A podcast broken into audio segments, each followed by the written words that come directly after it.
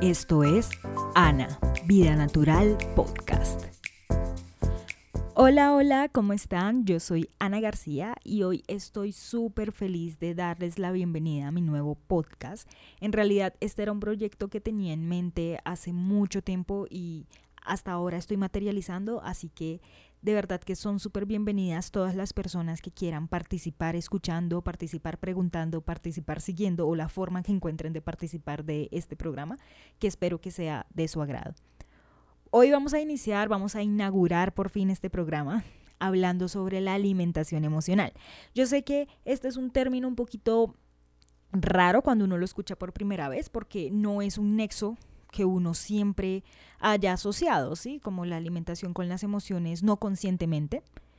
Pero vamos a explicarlo, vamos a charlarlo un poquito. ¿De qué se trata? Les voy a dar un ejemplo que creo que todas las personas pueden imaginarse y es cuando en esas películas típicas vemos a la chica que está despechada y va a comerse un tarro de helado viendo películas con su mejor amiga para vivir este momento de despecho. Bueno, esto es la alimentación emocional, sentir que se necesita buscar un alimento que nos haga eh, llenar ese vacío que sentimos, ese estado de ánimo, esa experiencia que acabamos de vivir y que nos está afectando nuestras emociones, entonces necesitamos compensarlo con otra emoción que está asociada a un alimento. Entonces, en este caso del ejemplo que les digo, ella podría estar sintiendo que el helado es ese dulce que le da un poco de felicidad en este momento tan amargo. Bueno, esto es la alimentación emocional y no tenemos que llevarlo pues hasta esos extremos, pero en realidad en nuestro día a día podemos estar viviéndola porque nosotros experimentamos emociones todo el tiempo. Podemos sentirnos cansados, enojados, estresados, tristes, deprimidos, culpables, aburridos, bueno, mejor dicho, hay tantas emociones posibles que nuestra energía va a depender en algún momento de que nosotros hagamos algo para subirla, bajarla, pararla entonces ahí es cuando recurrimos a la comida para poder llenar este espacio. Entonces les voy a dar otro ejemplo y es si una persona se siente culpable por algo que pasó y empieza a comer desesperadamente por esa ansiedad que le está causando el sentimiento de la culpa. Eh, y después de comer entonces se da cuenta de que comió demasiado y se empieza a culpar a sí mismo por haber comido, ahí nos damos cuenta que la alimentación emocional no es algo tan bueno cuando lo dejamos correr libremente, sin, sin cuestionarnos un poco qué es lo que estamos haciendo. Sí, porque puede sonar que no está mal, en realidad la comida nos puede traer recuerdos, nos puede llenar muchos espacios, ¿sí? Pero hay que pensar un poco qué es lo que estamos llenando, cómo nos estamos sintiendo y si necesariamente tenemos que consumir ese alimento que se nos vino a la mente para llenar ese momento de satisfacción o ese momento de, inseguridad, de enojo, de lo que nos haya pasado y que nos haya hecho sentir de la forma en la que nos estamos sintiendo. Es acá donde les digo que hay que empezar a cuestionarnos un poco. Por ejemplo, les voy a contar sobre un estudio que estuve leyendo que hicieron en la Universidad Nacional Autónoma de México, este estudio es sobre las emociones y la conducta alimentaria.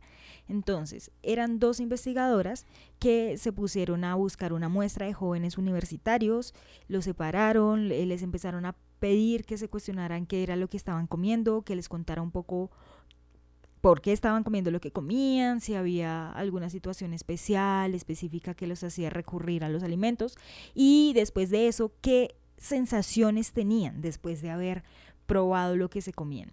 Entonces aquí es muy interesante porque en realidad se, encuentra que hay muchas cosas, pero que todas estas cosas están muy conectadas entre ellos. Por ejemplo, eh, se encontró que ellos viven frecuentemente emociones como alegría, amor, alivio, arrepentimiento, asco, culpa, disfrute, felicidad, cuando eh, están comiendo algo.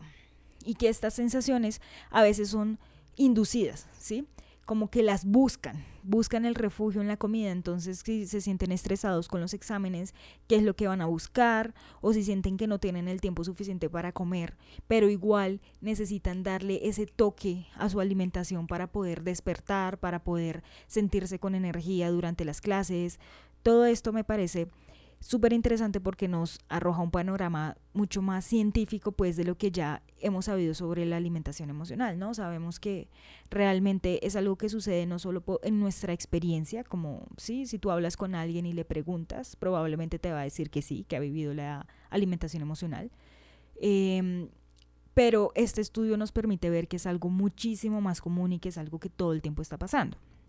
Entonces, es ahí donde nos damos cuenta que, bueno, muchas personas tenemos que tratar de ver cómo vamos a solucionar esto si realmente queremos estar balanceados con nuestra alimentación y con la vida saludable que hemos decidido tener. ¿Por qué digo esto? ¿Qué pasa cuando no es algo de vez en cuando, sino que realmente todos los días estamos buscando satisfacer estas emociones con la comida? Ya se vuelve un problema de hábitos alimenticios y ya se vuelve un problema también de salud porque no estamos controlando lo que estamos comiendo. Existe un movimiento que se llama mindfulness, que busca ser consciente de todo lo que hacemos. Y este mindfulness tiene un derivado que se llama mindfulness de comida y se entiende más como alimentación consciente, aunque no sea lo que literalmente se traduzca, pero así es como se ha entendido. Entonces, el mindfulness habla de poder estar atentos a lo que estamos comiendo. Sí, si nosotros empezamos a sentir hambre en algún momento del día, la idea del mindfulness es poder pensar, bueno, yo hace cuánto comí, qué fue lo que comí, si acabo de desayunar porque me está dando hambre, por ejemplo, o me está dando mucha hambre, me estoy sintiendo cansado, creo que me provoca una barra de chocolate con arequipe, pero me quedan 20 minutos para llegar a mi casa y tener mi comida en la noche, ¿sí? O preparármela o tenerla lista. Entonces es como poder priorizar esas cosas que deberíamos comer y poder identificar el hambre psicológico o el hambre emocional del, y diferenciarlo del fisiológico porque es diferente cuando uno realmente tiene hambre, porque no ha comido, porque ya es el momento en el que estamos programados para comer, es la hora del almuerzo, es la hora eh, del desayuno, a tener hambre a cualquier momento del día cuando algo pasa. A mí, por ejemplo, me sucede que cuando estoy muy estresada y me dicen como no, necesitamos esto para allá, me, me, yo me empiezo a afanar, empiezo a hacer las cosas, pero me empieza a dar hambre y siento que necesito un chocolate, que necesito un dulce. Y esto es el hambre psicológico afortunadamente ya lo he identificado y estoy tratando de trabajarlo. Pero este es el punto, esto es a lo que deberíamos llegar para poder favorecer nuestro autocontrol, ¿no? Y poder cuidar de nuestro cuerpo, cuidar de nuestros hábitos, cuidar de todo este desarrollo que estamos teniendo alrededor de la comida. Porque ahí, de ahí se pueden derivar muchas cosas. Entonces, hay un cuadro que encontré que se llama un diario de comidas, que la idea del diario de comidas es poder tener el control de lo que ya pasó, ¿sí? Es un poco poder mirar hacia atrás y corregir lo del futuro. Entonces yo creo que puede ir muy de la mano con el mindfulness, ¿no? El mindfulness, aunque es más hacia futuro, es tratar de controlar lo que viene. Creo que nos sirve mucho este ejercicio de tener el diario de comidas para poder ver qué pasó y así corregir lo que viene. El diario de comidas consiste en varias columnas. Una es el día, de la semana en el que estamos. Entonces, bueno, no, imaginemos que es un diario normal que tiene todos los días, ¿no? Entonces la idea es poner en el día la hora, no sé, a las 8 de la mañana, que comí. Entonces me comí un huevo con eh, un pan y un café. Entonces también hay que marcar la cantidad, ¿no? Fue un huevo, fue un café, no fueron dos.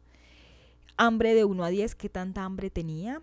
Por ejemplo, en ese momento puedo decir que tenía 8 de hambre, me lo comí en mi casa, hay que poner el lugar y por último hay que poner qué sentimiento me produjo esa comida. Entonces recuerden, en el día hay que poner la hora, el alimento, la cantidad, ah, cuánta hambre tenía de 1 a 10, el lugar en el que me lo comí y los sentimientos que esta alimentación me produjo. A mí me pudo, no sé, por ejemplo, producir eh, tranquilidad, porque ya iba a salir de mi casa y necesitaba sentirme tranquila, estaba un poco ansiosa por, por irme, por la hora. Es un ejemplo, pero así puede funcionar. ¿Cuál es la idea de esto? Que nosotros podamos verificar qué es lo que estamos comiendo, tratar de poner todo lo más específico posible. Yo sé que a veces el tiempo en el trabajo, en la universidad, en nuestras labores diarias, pues no siempre nos permiten estar tan atentos de estas cosas, pero sería maravilloso si lo pudiéramos llenar porque creo que es una forma perfecta de tener como el informe de lo que hacemos y, y, así poder controlarnos también, ¿no? La idea no es hacerlo eternamente, sino por un tiempo aunque si, si, lo hiciéramos siempre quizás sería mucho mejor, pero, pero siento que, que, no es algo sostenible en el tiempo. Creo que si lo planteamos a corto plazo es mucho mejor.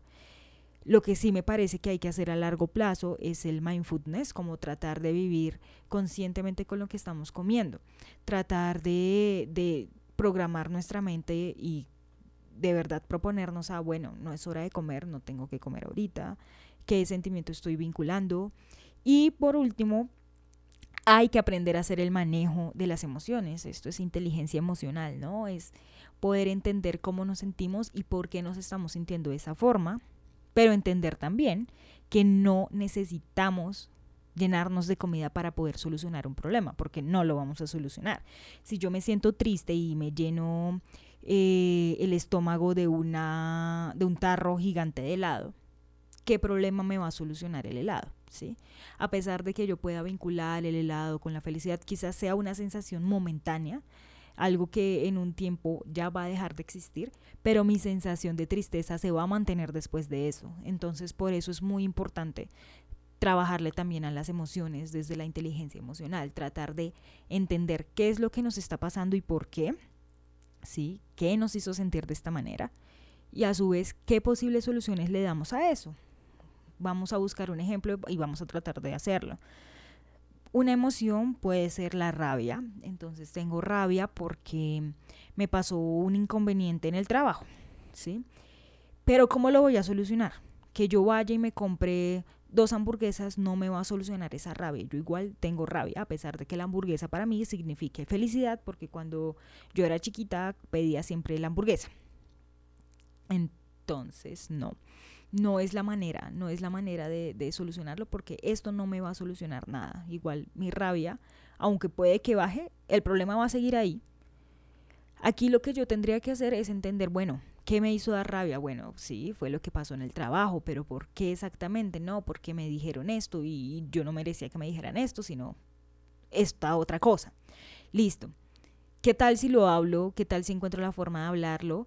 Y solucionarlo, darle una solución. Si es algo que, que, fue una bobada, puedes tratar de dejarlo ir. Y digo bobada entre comillas, ¿no? Porque cada quien tiene el derecho de sentirse por cosas, de, de recibir las palabras de ciertas maneras. Algunas personas somos más sensibles que otras y, y otras no normalizamos ciertos comportamientos, otras sí. Entonces ahí es importante entender nuestro contexto. Pero creo que hay momentos en los que uno puede dejar ir cosas y soltar y decir, bueno, yo no me voy a aferrar a nada y voy a dejar que esto pase y voy a perdonar lo que sucedió y ya y voy a seguir, pero no voy a dejar que esto afecte mi integridad. Esa es una vía. Otra vía es decir, está bien, voy a hablarlo, voy a tratar de solucionarlo y que las cosas no se queden así porque no es algo que me haga sentir bien. Eso está muy bien también. Sí, igual yo creo que es algo que depende siempre de nosotros el cómo lo manejamos, no, no que las cosas pasen o no pasen. Siempre van a suceder cosas y esto siempre nos va a causar una emoción en la vida y es muy difícil que no, porque somos seres sintientes, porque somos seres emocionales. Y está bien, eso es parte de nuestra naturaleza. Lo que tenemos que hacer es aprender a controlarlo y a canalizar nuestras energías hacia lo que queramos dirigirlas, pero tratando de que esto nos traiga un beneficio, claro está. Si yo quiero canalizar mi energía, entonces a dejar ir, soltar y que esto no me afecte, así será. O si quiero a, que lo, a solucionarlo de verdad, eh, retomar el tema y hacer que se solucione, también puede ser una buena solución, pues, para mí misma. Pero lo importante es que yo lo haya canalizado así. Eso es la inteligencia emocional, poder entender nuestras emociones, manejarlas. Ahí es donde las manejamos.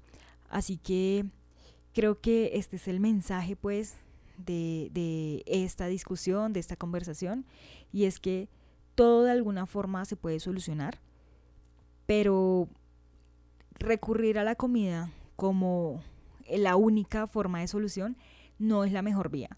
Nosotros deberíamos ser un poco más conscientes de qué estamos comiendo, por qué no lo estamos comiendo, y esto va de la mano a entender cómo nos sentimos y por qué nos sentimos de esa manera.